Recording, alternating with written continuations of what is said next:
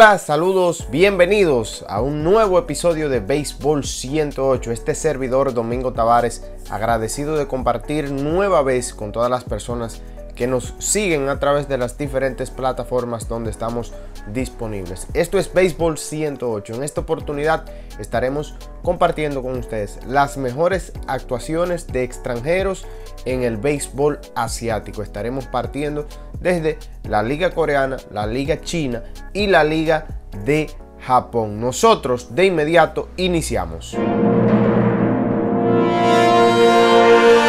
Bueno, vamos a iniciar este episodio número 63 hablando de Walker Lockett, un jugador que debutó en 2018 con el equipo de los Padres de San Diego. Ahí estuvo hasta la temporada incluso pasada, en la temporada del béisbol de las grandes ligas, donde jugó con los Mets y los Marineros.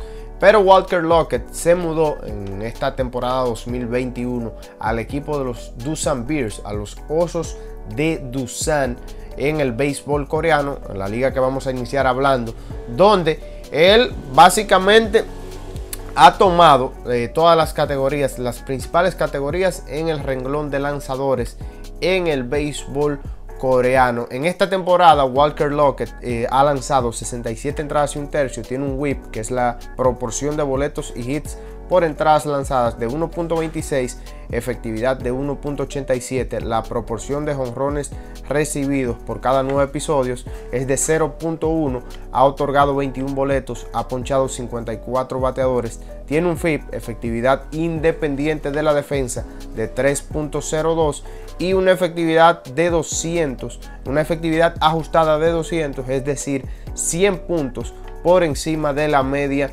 de la liga. Su WAR es de 3.3, que no es tan solo el mejor entre los lanzadores extranjeros en el béisbol de Corea, sino más bien el mejor entre todos los lanzadores de dicha liga. Walker Lockett, que está lanzando primores con el equipo de los Osos de Dusan. Otro que ha estado luciendo bien, ya moviéndonos. Vamos a tomar en este video de un lanzador y un jugador en las categorías ofensivas. Estamos hablando en este caso ahora de José Pirela, conocido por debutar en el 2014 con el equipo de los Yankees de Nueva York. Estuvo ahí en varias organizaciones en los últimos años. Incluso en la temporada pasada, 2020, estuvo en el béisbol chino. Pero José Pirela ahora se ha mudado al béisbol, al béisbol coreano, al béisbol coreano, donde ha tomado no tan solo los principales lideratos entre los extranjeros, sino uno de los mejores cinco jugadores en las categorías ofensivas en general en el béisbol coreano. Y en esta temporada, José Pirela, que juega más como bateador designado en 58 partidos, donde ha agotado 260 apariciones al plato, ha conectado 80 hits, batea 339, tiene porcentaje de envasarse de 392, slogan de 581, ha conectado 10 dobles, 15 cuadrangulares y tiene un WRC Plus, que es las carreras creadas, ponderadas, ajustadas, de 152, es decir, 52 puntos por encima de la media de la liga en, a nivel ofensivo en términos de carreras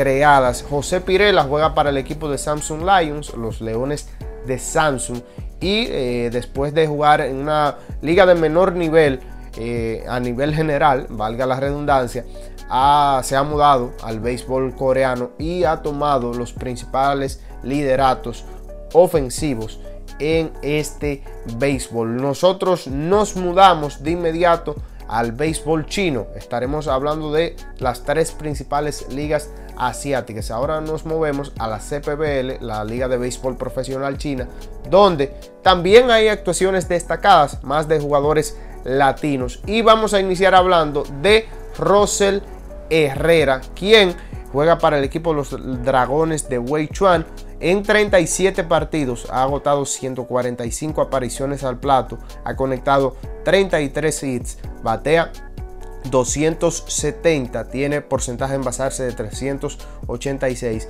slogan de 361, dos dobles, tres cuadrangulares y tiene un WRC Plus o carreras creadas ponderadas ajustadas de 140, es decir, 40 puntos por encima de la liga. A pesar de que él no está conectando muchos extra bases, una liga de menor nivel ofensivo eh, de manera eh, global, le da paso a él conseguir eh, buenos números en porcentaje de envasarse, de tener una proporción elevada en las carreras creadas ajustadas.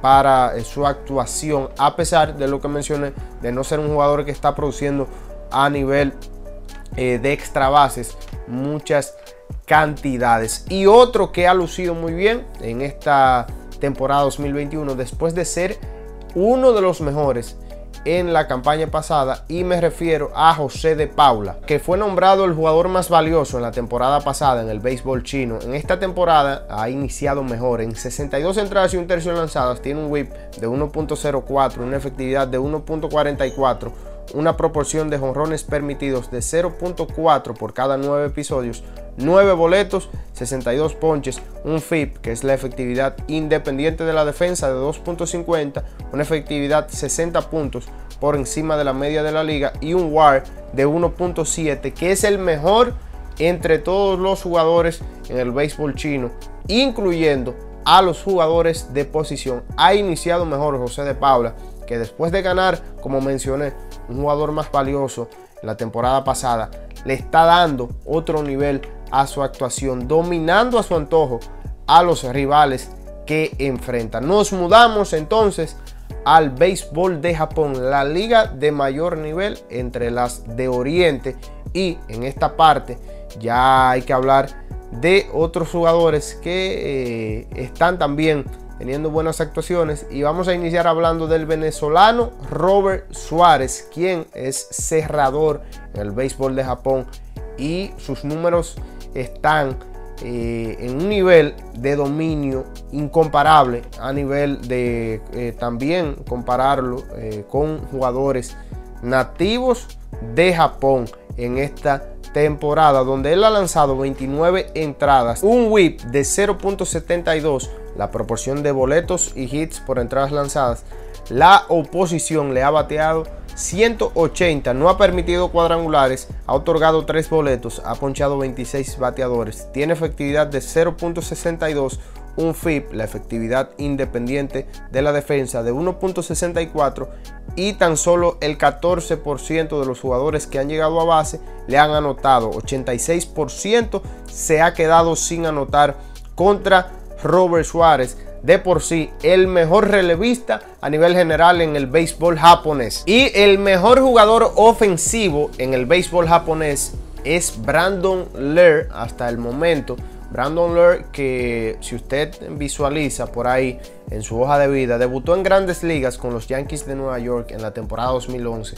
Ahí después él estuvo con el equipo de los Nacionales de Washington, me parece hasta 2014 porque desde 2015 juega en Japón, pero lo que está haciendo en las últimas campañas y lo que está logrando en esta campaña 2021 le está dando un giro eh, a, eh, a, sus números de manera eh, general. Brandon Lear en esta temporada está en 57 partidos, 222 apariciones al plato, ha conectado 59 hits, batea 304, además tiene un porcentaje en basarse de 369 con slogan de 593. Ha conectado 8 dobles, ha pegado 16 cuadrangulares y ha marcado 161 en el WRC Plus, las carreras creadas, ponderadas, ajustadas, 61 puntos por encima del nivel de la media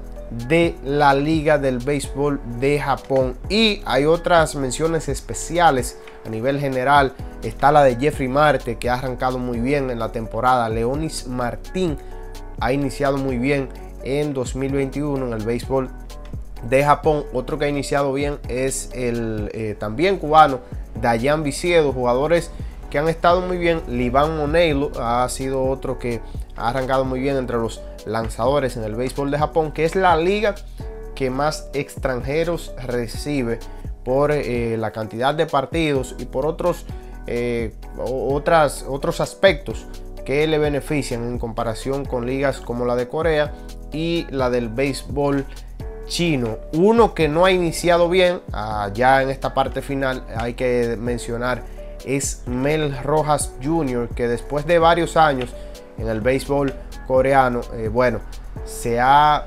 vuelto eh, nada, se ha vuelto nada en este en esta principio de temporada para Mel Rojas, que tuvo unos inconvenientes para su ingreso a Japón por esto de, las pruebas y todas estas cuestiones con el COVID-19. Mel Rojas Jr. tuvo eh, serios inconvenientes, como mencioné, en esta para ingresar a Japón y en 30 partidos entre la liga grande y ligas menores con, el, con su equipo en el béisbol de Japón. Ha estado bateando 174 con OVP, porcentaje en basarse de 280, slogan de 435. Ha conectado tres dobles, ha pegado 7 cuadrangulares en 30 partidos en el béisbol de Japón. Eh, Mel juega con el equipo Los Tigres de Hanshin y estos números son la combinación de cómo ha lucido en los circuitos minoritarios y en Liga Grande, donde eh, prácticamente él ha estado jugando menos en la Liga Grande con el equipo de los Hanshin Tigers del béisbol japonés. Señores, este fue el episodio número 63 de Béisbol 108. Este servidor, Domingo Tavares, agradecido de compartir con todos ustedes. Béisbol 108 usted lo encuentra en Apple Podcast, Audible de Amazon, Domi Play, Google Podcast, Spotify en nuestro canal de YouTube al que te invitamos que te suscribas, des like, actives la campanita para que estés pendiente de todo el contenido de nuestras ediciones. Síguenos en Instagram, Baseball Stats, que es Baseball 108 y en mi Twitter personal, Domingo Tavares underscore, Domingo Tavares rayita abajo. Nosotros nos despedimos hasta una próxima entrega. Bye bye.